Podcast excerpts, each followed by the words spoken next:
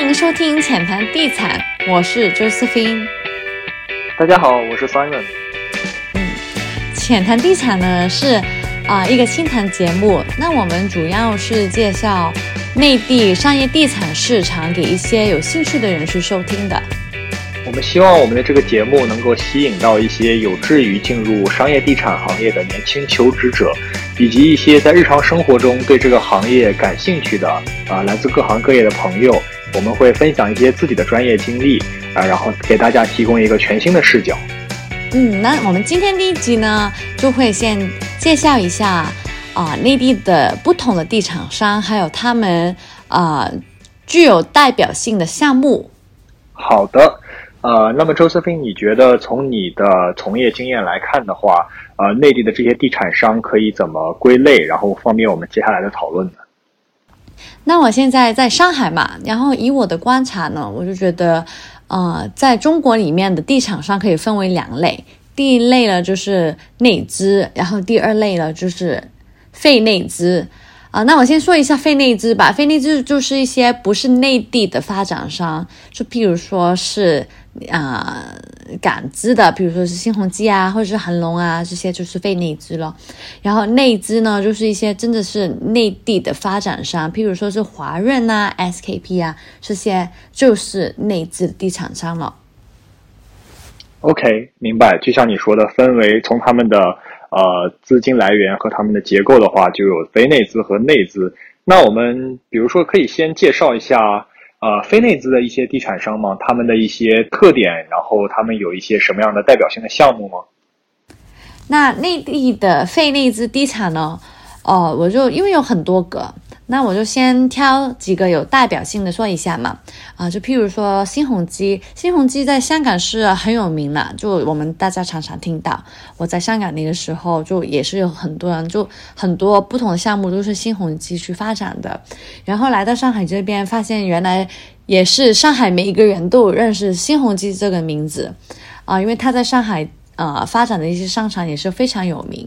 啊、譬如说它的上海国金中心商场，哦、在上海浦东这一边，哎呀，也是很多人去逛的。可是说到最 iconic 或者是最多人喜欢、最多人去，就一定会知道呢，就是那个上海恒隆广场。那这个是在静安。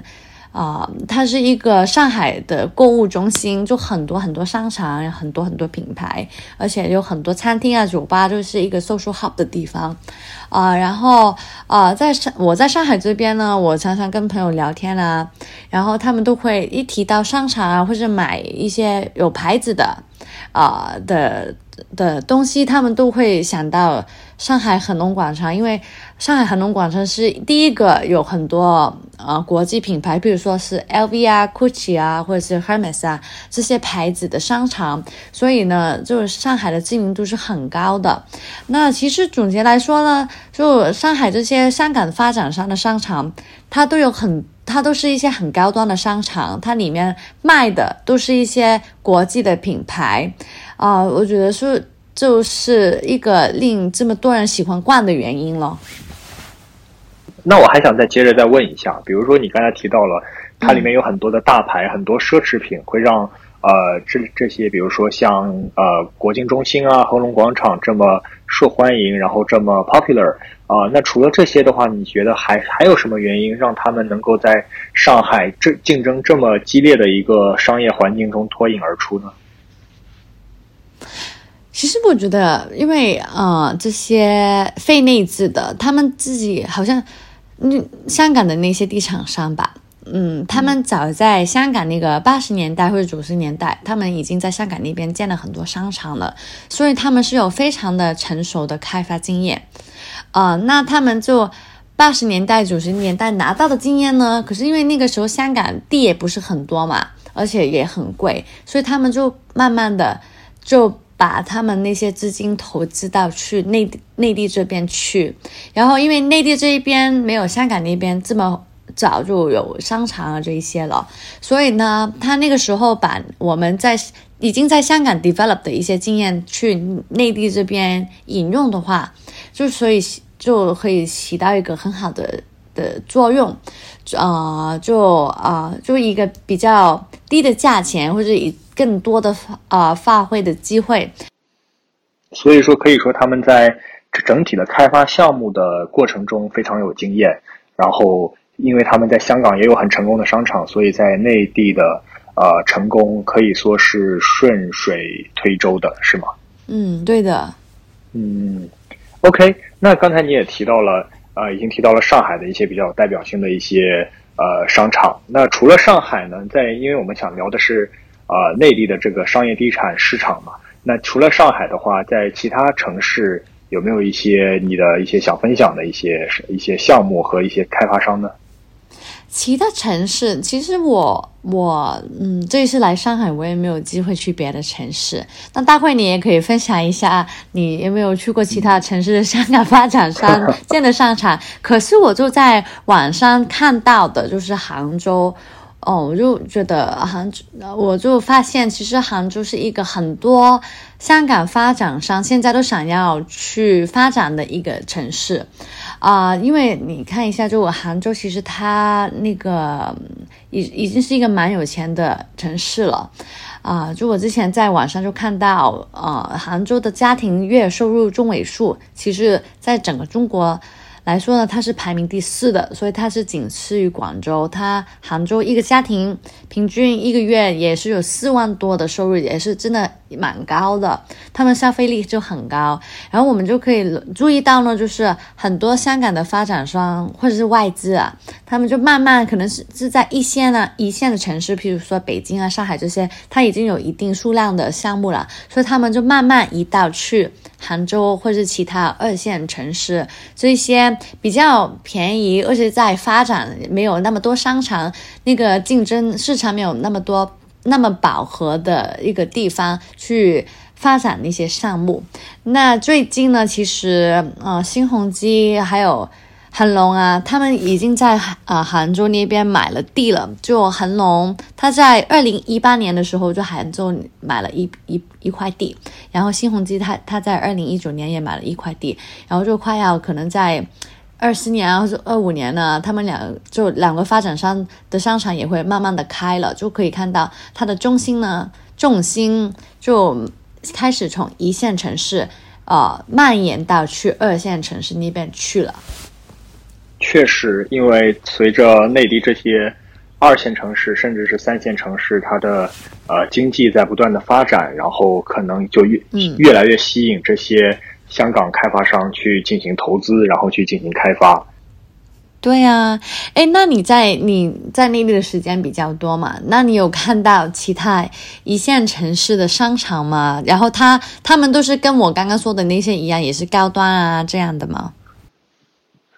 呃，对，因为对，就像我，我比如去过广州，然后北京，然后呃，甚至是深圳这些地方，呃，对，确实是肯定是在这种一线城市消费能量大的地方啊，我能看到很多香港开发商的身影，比如说在广州有有那个太古汇啊，广州的太古汇就是一个很有代表性的一个太古开这个开发商呃这个发展商的一个一一个项目，然后在。北京的话有太古的三里屯，然后呃，在成都的话其实也有一个太古的三里屯，然后这些项目其实都是非常年轻，然后很 fashion，然后同时也我也能看到很多奢侈品的身影，就现就其实这些每个这些细节都凸显出这个开发商雄厚的实力，因为一个项目的复杂程度就包括你要去把这个建建筑给建得很吸引人，然后整个商业氛围还有一些品牌的引进都是很考验。呃，开发商的功力，所以也能看出来这些港资开发商他们丰富的经验和雄厚的实力。嗯，对的。刚刚你不是提到你觉得他的建筑很吸引人吗？这个其实我很同意的。就我在上海这边，我就很喜欢新天地。啊，那个购购物区了，我也不能说它是商场了，因为它还是有室外的。它是商场，可是它也有室外的那那一块嘛。哦，我就发现，就觉得费内兹的商场呢，它的确在开发的那个概念上面是比较有特色的。那刚刚我说的这个新天地呢，它呃本来是一个很旧的建筑，嗯，是那个石库门。嗯，然后那个香港的那个集团瑞安，他就把它改成了一个商区，就购物的。可以，所以呢，你去购物的时候，你不只是你只不是不只是看到店铺是商场，你而且可以看到一些很旧的建筑，所以拍照也是很好看的。那除了新天地呢，还有啊太古里啊、太古汇啊，这些也是在它建筑的设计上也是非常有特色的。啊，现在前滩太古里，它的设计也是非常的特别的，因为它这个购物中心呢，其实是开放式的，所以呢，它不只是在室内，它有很多室外的购物地方，而且它有很多呃植物在里面，所以你感觉就觉得你自己好像在逛公园一样，也是很写意的。啊，我觉得啊，这个也是费内兹的商场的一个特色了。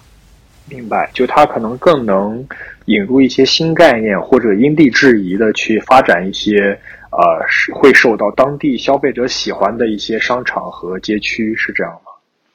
嗯，是的。啊，另外我觉得除了它这些建筑吸引人之外呢，一个很重点的就是它，我觉得可能因为我刚刚不是提到香港的商场，它是有很成熟的那个经验嘛。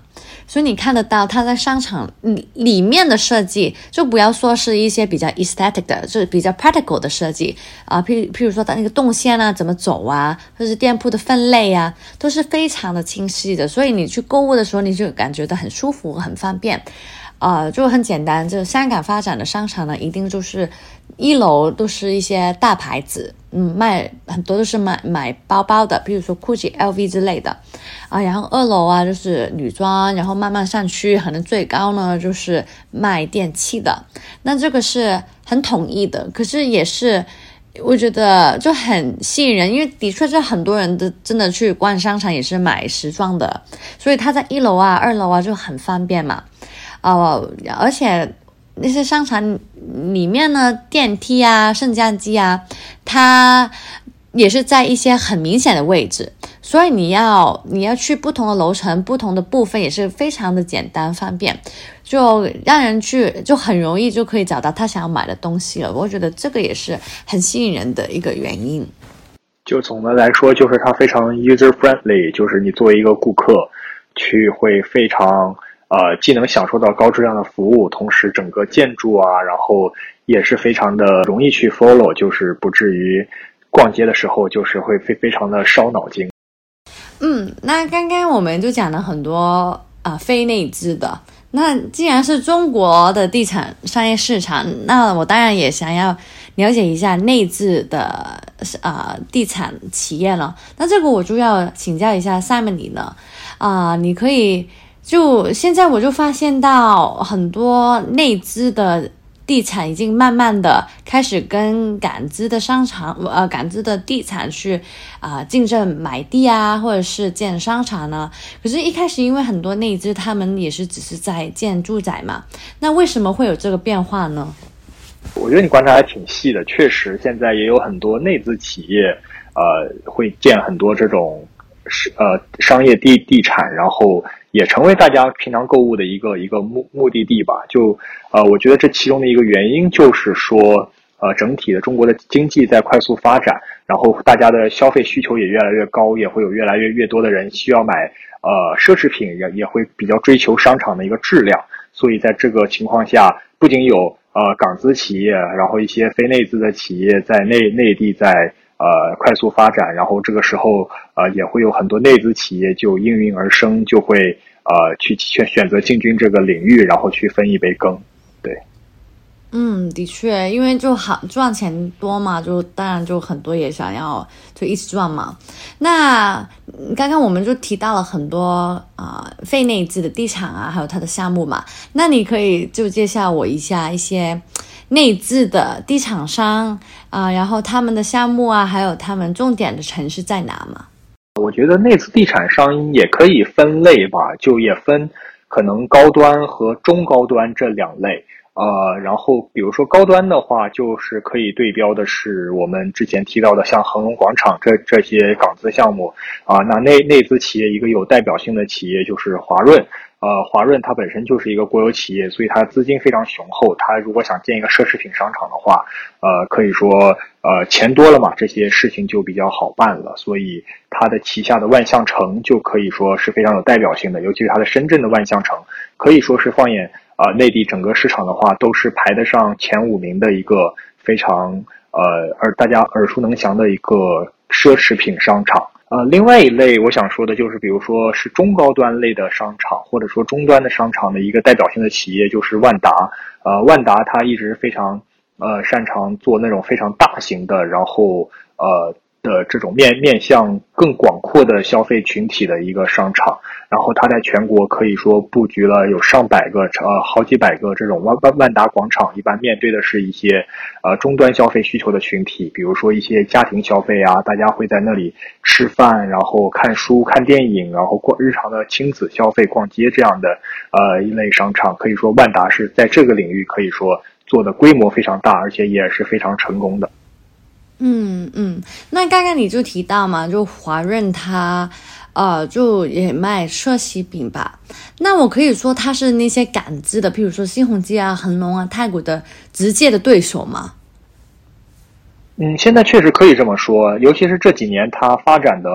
呃，可以说是规模也越来越大，然后呃，质量也越来越高。就比如说，我记得二零一四年。呃，其实华润它的万呃它的在全国的项目也才有十三个，呃，然后到了二零一九年就已经达到了四十三个，然后基本上到了二零二三年就会有六十七个它的万象系列产品，就比如说万象城、万象汇、万象天地，这些都是比较高端的呃购物中心，所以它的这个规模一旦到这里了以后，再加上它本身定位也是高端的的话，那它一定会对呃我们的非内资企业去形成一个非常大的一个竞争。因为其实有一个，它有一个特点，就它可能并不一定会直接在一个城市的核心地段去买地去进行建楼，它，但它可以会在一个那个城市的一些新区，呃，一些比较呃有潜力的一些地块去进行买地，所以啊，它一般这种购地的成本并没有那么高，但是它可以在那里去直接建一个非常 iconic 的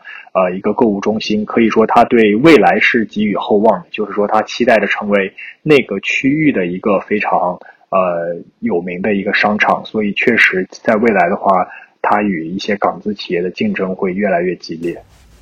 嗯嗯，你说的也对的，因为虽然是不同的地区，譬如说港资的这些还是会在核心的地区嘛，好像静安啊、徐汇之类，那大家去嗯，可能就是社有社交活动的话，就会经过。可是好像华人如果他们在一些比较新区呢，就比较。嗯，neighborhood 嘛，就民居一些、居民一些的区，啊，就会更方便了，就不用一定要开车或者是坐很久的车去到去到市中心才买到一个他们想要买的东西，然后可能直接在家旁边走几步就可以买到了。那的确还是从那个怎么说距离来说，或者是它地区，啊，虽然不是一些核心的地区，可是也是跟那些赶集的商场啊就可以。就有一个竞争存在了，对的，而且也是非常非常有潜力的，对。嗯嗯，那我们今天这一集就先到这里了，我们就已经说了很多非内资跟内资在内地的那些地产的发展，那我们下一集呢，就再继续说一些有趣的地产话题吧。好，没问题，我们可以再找找其他一些话题跟大家一起进行分享。嗯，好了，那下期见吧。好，拜拜。